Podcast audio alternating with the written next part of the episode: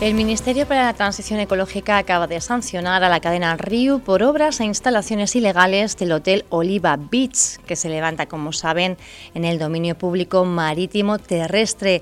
Se abre la puerta a caducar la concesión en las dunas de Corralejo, una situación que a la que ya se enfrenta el Hotel Tres Islas. Noticia ofrecida por el diario de Fuerteventura. Hablamos con Adrián Fernández, con el presidente de la plataforma Salvar el Oliva Beach y también miembro del comité de empresa. Buenos días, Adrián. Hola, muy buenos días, Bueno, parecía que estábamos, estaba la cosa más o menos tranquila a la espera de ese traspaso de competencias de, costas eh, de nivel estatal a, lo que es eh, Canarias en su totalidad, pero nos ha sorprendido, ¿no? Esta esta información. Sí, bueno, no, ya se sabía que había una propuesta. Bueno, yo de todas formas permíteme que, que sea osado y te corrige, porque lo que dice este periódico que tú nombras siempre que sale, entendemos que ustedes, todos los periodistas, el 95% que llevan haciendo un seguimiento a esto, entienden la situación, que esto es un despropósito y que hay un, una, desde Madrid, desde la señora Ana Oñoro, un uh, cejadamente eh, acoso y derribo, valga la redundancia, de estos dos hoteles, ¿no? Hasta ahí yo creo que ustedes todos lo tienen claro, menos creo que este periódico usted nombró al principio.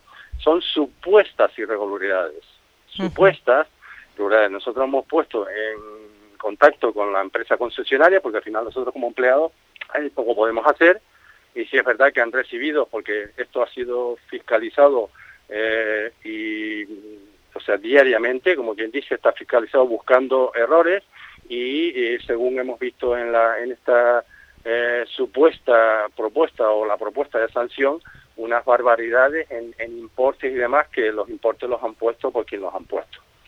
Eh, ya nos han anunciado, la empresa nos ha anunciado que ha recurrido urgentemente esa propuesta de sanción. Ahora vamos a ver lo que pasa. O sea, porque aquí sí tenemos claro que eh, hay dos personas mandadas, eh, subvencionadas, incluso mandadas desde, desde esta señora y demás, que son los que vienen y vienen y hacen las denuncias y nosotros esto ya nos parece una persecución vamos, inadmisible, inadmisible. Dicho esto, nosotros como personal ya hemos hablado con la empresa y ellos pues están haciendo los recursos que creen oportunos. Hablaba usted de supuestas obras e instalaciones ilegales. Eh, ¿Qué es lo que recoge esa, ese escrito de sanción, esa propuesta? Bueno, creo que recoge una garita que hubo en su día, que ya no está hace un año y medio, eh, incluye unos jardines que eh, que en teoría pues unos céspedes y demás que lo tienen cualquier hotel en Fuerteventura en cualquier parte del mundo y están cuestionando eh, cualquier cosa que se haya movido. Probablemente haya cosas que corregir y que subsanar, pero nosotros desde la parte que, pedimos, que al final somos con los daños colaterales de esta injusticia que se pretende desde, desde, la señora Ana Oñoro y su, y su equipo, eh, lo que queremos es que todo sea proporcional a las infracciones, como en cualquier hotel, cualquier casa que hacemos, que las eh, sanciones sean eh, proporcionales. No utilizar, que tú, yo creo que tú llevas, usted lleva su medio siguiendo esto hace muchos años, yo creo que poco hay que explicar. La obsesión y, el, y le digo, el acoso y derribo contra esto.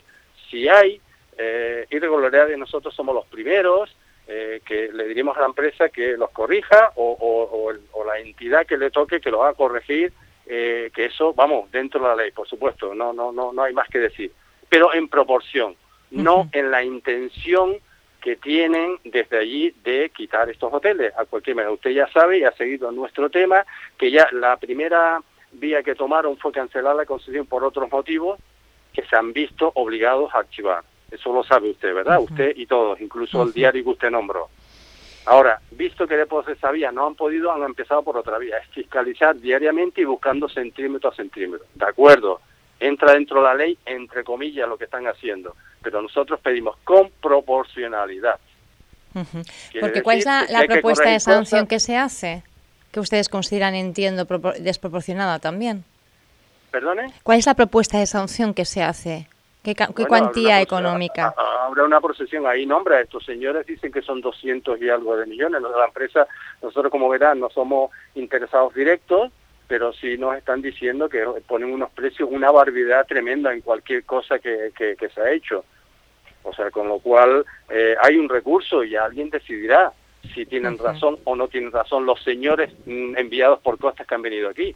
Porque vamos a entender que estamos en una democracia y que no porque haya estén dirigidos con un sesgo intencionado, que ya todos lo sabemos, de quitar estos hoteles, ellos pongan precios, ellos pongan regulares. No, vamos a ver, hay un recurso y esperemos que todo llegue a su sitio. Nosotros no, no pedimos sino que todo el mundo cumpla.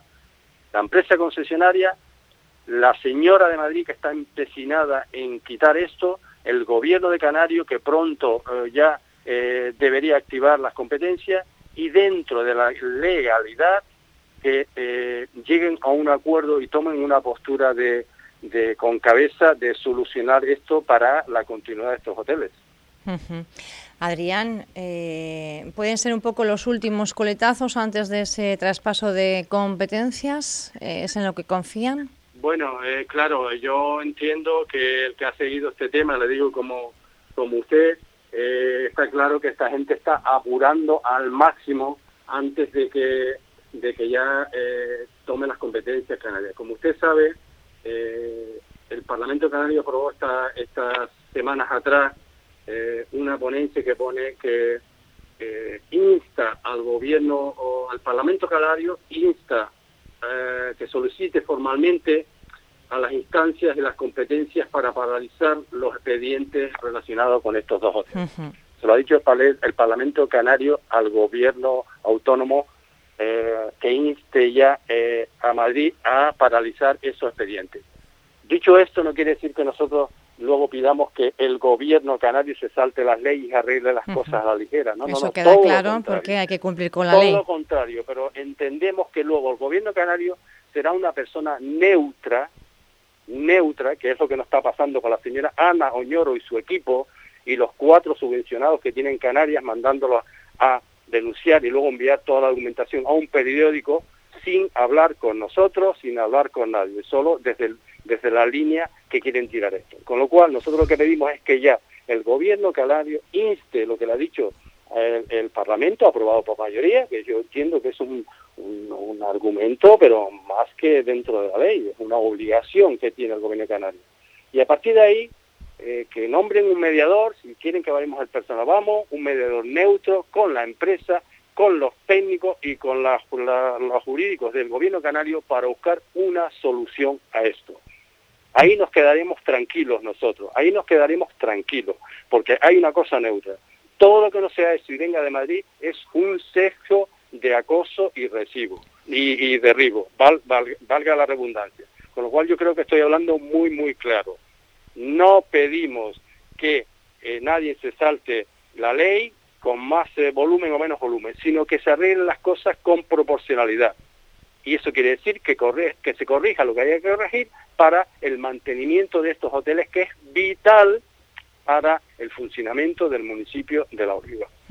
Adrián, ¿cómo, ¿cómo están siendo las reservas? ¿Se están materializando? ¿Cuáles son las perspectivas? ¿Cómo están a día de hoy?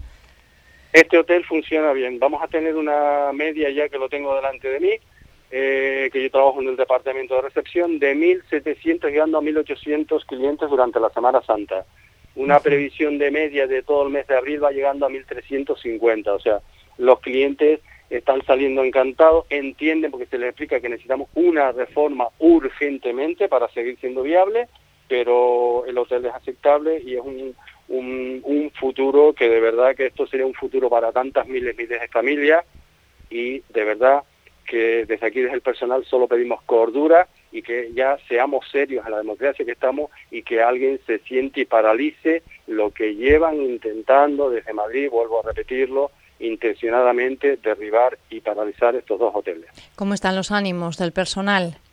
Bueno, pues usted imagínese, empezamos a trabajar después de un año y medio de la pandemia, esto está funcionando bien, eh, dese cuenta que, ahora con la nueva reforma laboral se están aumentando los, los, trabajos fijos, la gente está encantada, animada porque tiene su modo de vida, se asegura su futuro y yo creo que esto esto tiene que mirarlo alguien, no que de no dejar en manos de unas burócratas en Madrid sentados empecinados en esto sin saber las consecuencias que hay.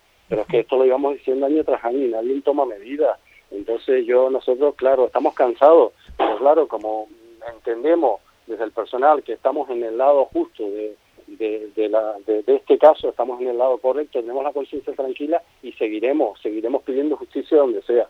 Si es verdad que aquí hay gente que se ha acogido, ¿cómo no? Como no puede ser de otra manera, eh, se acoge que vengan de fuera y todas partes y hay algunos que subvencionados que lo que pretenden que no sensibilizan y empatizan al sitio donde han venido creyendo que van a salvar el mundo y lo que están haciendo es hundiendo a, a, los vecinos que le han dado la acogida ¿eh? y, que no puede ser de otra manera, que seguirá siendo la acogida de todo el mundo y el futuro y el pasado de, de lo que es este municipio.